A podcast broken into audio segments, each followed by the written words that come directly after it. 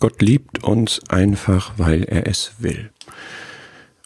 Das ist so ein wichtiger Grundsatz von Gottes Liebe. Die Liebe ist nicht darin, dass wir Gott geliebt haben, sondern dass er uns geliebt hat.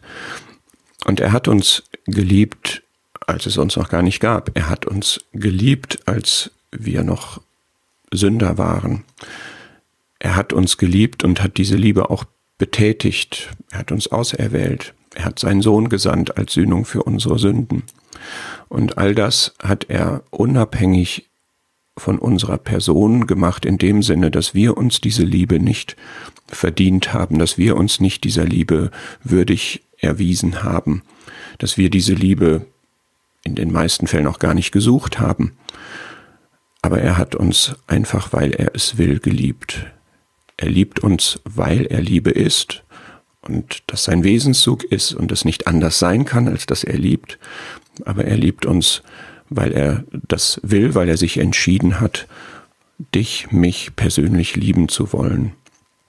Nicht wegen unserer Liebe, wie er das in Bezug auf das Volk Israel sagt, zu ihm, sondern weil er Liebe ist und lieben will. Und weil diese Liebe schon vom Ursprung her unabhängig ist von unserem Verdienst, von unserer Würdigkeit, sondern nur auf Gottes Wesen und Willen zurückzuführen ist, bleibt das auch in unserem ganzen Leben so. Es ist in jeder Situation immer so, dass Gott in seiner Liebe entschieden ist, in seiner Liebe konstant ist und in seiner Liebe bedingungslos ist und unerschöpflich ist. Es ist so, dass sozusagen sein, sein Tank der Liebe immer voll ist.